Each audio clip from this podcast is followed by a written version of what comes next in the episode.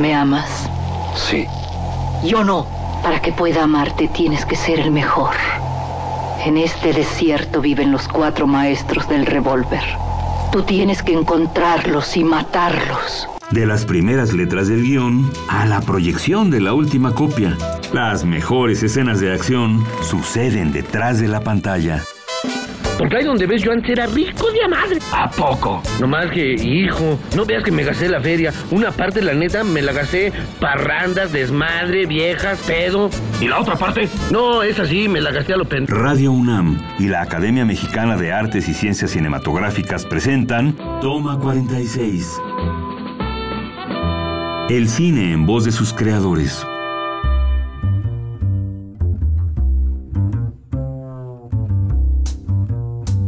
Hola, soy Adriana Castillo, secretaria técnica de la Academia Mexicana de Artes y Ciencias Cinematográficas. Hoy en Toma 46, Maripaz Robles, oficio maquillista. Ha diseñado el maquillaje de más de 50 filmes, entre ellos La mitad del mundo, El fantástico mundo de Juan Orol y Sense 8. Ha sido nominada cuatro veces al Ariel por las películas Adán y Eva todavía, Norteado, Carmen Tropical y Cantinflas. Por esta última consiguió el premio Mejor Maquillaje en 2015. Maripaz, bienvenida. Hola, ¿qué tal? Oye, pues cuéntanos un poquito cómo te nació el gusto de ser maquillista.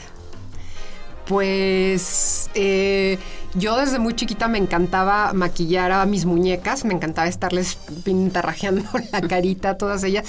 Y luego más grande tomé un curso de automaquillaje y yo era la clásica amiga que maquillaba a todas las amigas.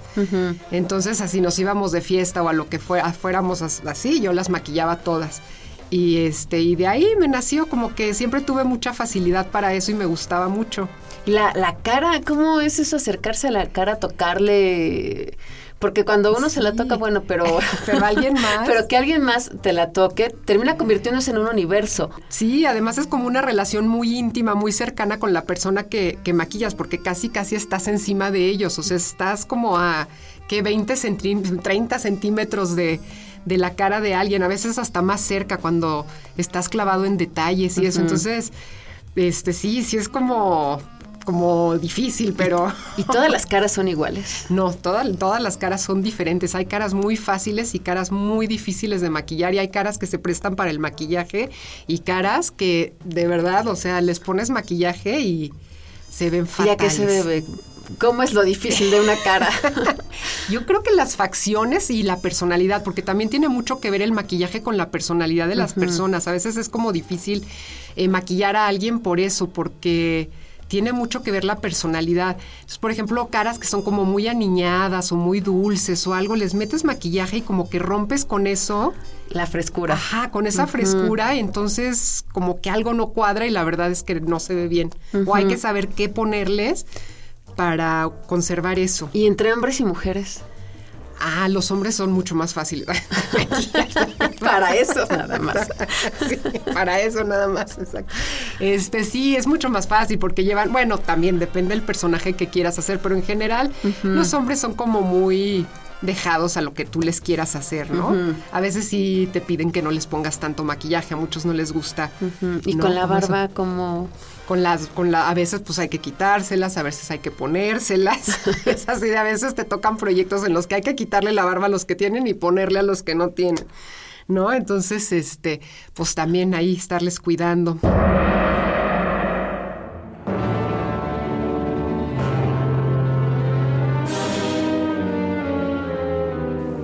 Vampiros que entran por la ventana, árboles que caminan, gorilas gigantes que destruyen ciudades.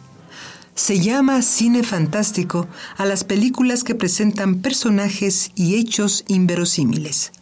Su encanto radica en que crean mundos maravillosos o terribles, en los que las leyes convencionales de la física y biología se rompen. Su éxito depende de la capacidad del cineasta para hacer que estos universos resulten creíbles para el público.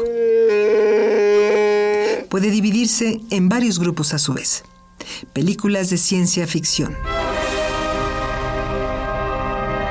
de terror, de aventuras. Y finalmente cuentos de hadas.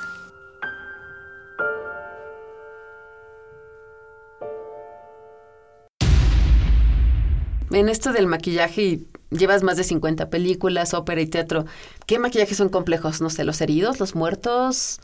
Sí, hacer como heridas y cosas así, yo creo que, que eso es como, es complicado. A mí la verdad, o sea, sí lo hago, pero no es como lo que más me gusta, ¿eh? Sí, a mí así, a mí me, me, encanta como maquillar a la gente, hacer los personajes, lo que sea, pero ya poner la herida y el prostético y todo eso no es como, ni es muy mi fuerte ni, ni tampoco me encanta. No te apasiona. No, para nada. Oye, y, y esta típica pregunta de hacer más grande a alguien de edad. ¿Es Ah, complicado? es ¿Cuál es el complicado. tip para hacerlo más viejo? ah, pues hay materiales especiales con que les pones para marcar la arruguita y, y la- las canas, todo eso. Este, hay como que observar muy bien la, la cara de la persona y saber qué arrugas son las que vas a marcar, cómo las vas a marcar, de qué color, cuántas canas les vas a poner. A veces mejor en lugar de poner canas hay que poner una peluca. A veces es difícil, cuando te toca a alguien muy joven es muy difícil hacerlo viejo. Caracterizarlo, sí. Sí. Y los gestos. y los gestos y todo eso. Pero bueno, creo que es más difícil cuando te toca lo contrario, hacer que la gente se vea joven, porque si de repente así te piden así de, tienes 50 años, queremos que se vea de 20. Y así de, ay, no. Pero te lo Ni con magia. Oye, cuéntanos, ¿cómo es un día en el set? De, tú como coordinadora de maquillaje. Pues mira, es llegar al, al llamado muy temprano. En general, casi siempre se, se entra muy, muy temprano, en- a las 5 o 6 de la mañana. Llegamos, nosotros llegamos antes que los actores, eh, acomodamos todas nuestras cosas, checamos que las brochas estén limpias, que el- ¿no? nuestra, nuestra área de trabajo esté como bien organizada, bien limpia. Nos organizamos para ver quién va a empezar con quién, si vamos a maquillar y a peinar al mismo tiempo. Y, y ya de ahí vamos sacando a los actores. Muchas veces hay gente que se va al set para estar cuidando el peinado y el maquillaje, otros nos quedamos en el, en el camper o en el camerino sacando llamado, depende la cantidad de actores que, Que haya que, que, preparar. que haya que preparar. Y luego cuando ves la película terminada y ves que ese pedacito de piel que iluminaste, que dibujaste, está en pantalla con otras cosas, ¿cuál es la reacción? Oh, yo soy bien exigente conmigo, casi siempre veo mi trabajo y digo, ay no, ¿qué? ¿por qué le puse eso? ¿Por qué lo, ya sabes? Pero bueno, de ahí vas aprendiendo. Oye, y justo de esto, ¿qué maquillajes te han gustado mucho? ¿De qué películas? Pues eh, Eisenstein en Guanajuato. Esa es así una película que disfruta también de época, eh, que disfrutamos así muchísimo haciéndola y que, o sea, todo lo que veíamos, decimos, ay, qué bonito se ve, qué padre nos quedó, ya sabes, este, Cantinflas también, nos, nos, yo, bueno, a mí me gustó mucho. Bueno, creo que más el fantástico mundo de Juan Orol, creo que esa me gustó mucho más, así todo, el, el maquillaje, todo, todo, todo. Sí, acompañaba todo, el peinado con el vestuario, Sí. la, la escenografía. La escenografía, todo, sí, creo que más que Cantinflas, Orol.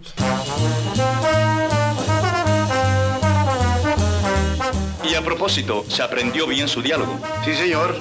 Por cierto que en una de las líneas hay unas faltas de ortografía. Escribe el melocotón con Q y huevo con G. Qué bárbaro. No, eso no importa, hombre, eso no importa. Sigue escuchando. Toma 46. Como lo va usted a decir y no lo van a leer, el público ni se da cuenta, ¿verdad? Claro, hombre, claro.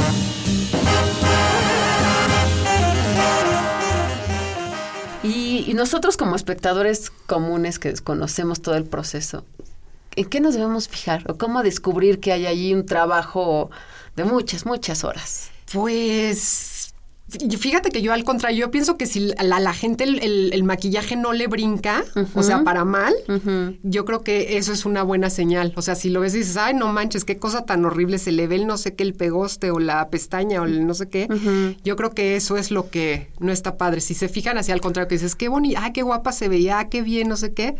Eso es Sinónimo de que estaba bien hecho el trabajo. Exacto. Oye, ¿y blanco y negro color es lo mismo? No, es muy diferente. Blanco y negro hay que cargar mucho más el maquillaje, a veces usar colores que a color jamás jamás se verían bien, ¿no? O sea, de repente ponerle los labios azules o eh, sombras que no combinan con el labial o eso para para lograr como diferentes gamas en blanco y negro. Ujú. Ok, oye, y una vez que acaba el actor, ¿Cuáles son los requisitos, las sugerencias? Pues mira, depende. De- Hay veces que, que cuando van de guapas Ajá. no se quieren desmaquillar, se van así, como así ya arregladísimas.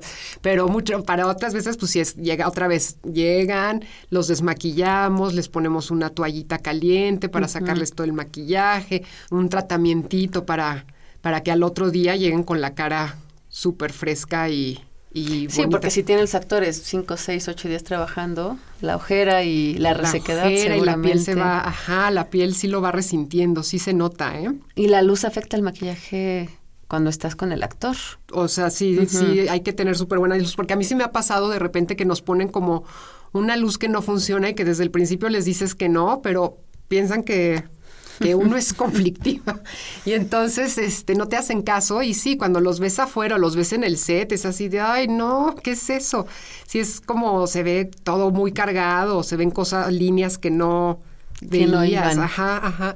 que no iban allí. Oye, y de ópera, cuéntanos un poquito cómo es el mundo del maquillaje, porque ahí es muy expresivo. Uy, sí, yo creo que la ópera es lo más, ex- o sea, lo más cargado en maquillaje, lo más expresivo, sí, y pelucas, siempre todo es exageradísimo, todo es como grandote, como, ¿no? Son unas pelucas gigantes o el maquillaje va, uy, marcadísimo, los ojos delineadísimos. Yo creo que el ópera es como donde más se exagera el maquillaje. Es muy divertido, ¿eh? es porque la mayoría de las óperas son como muy fantasiosas.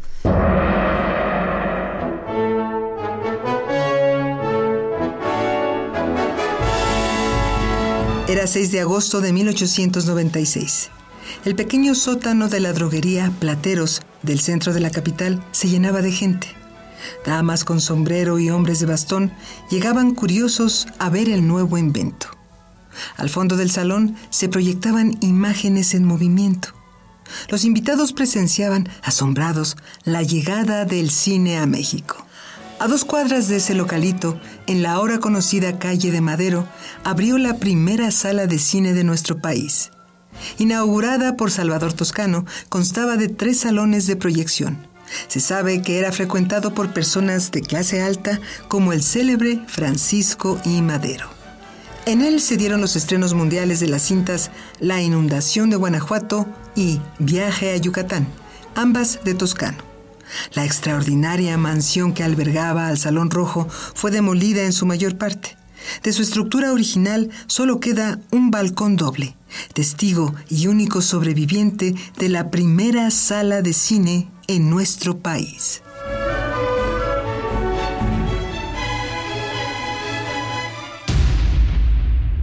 ¿Y cómo eliges a tu equipo para trabajar? Eh, bueno, yo siempre ya tengo así mi mano derecha, que es Elena López Ujú. Carreón, que, que es así, es increíble.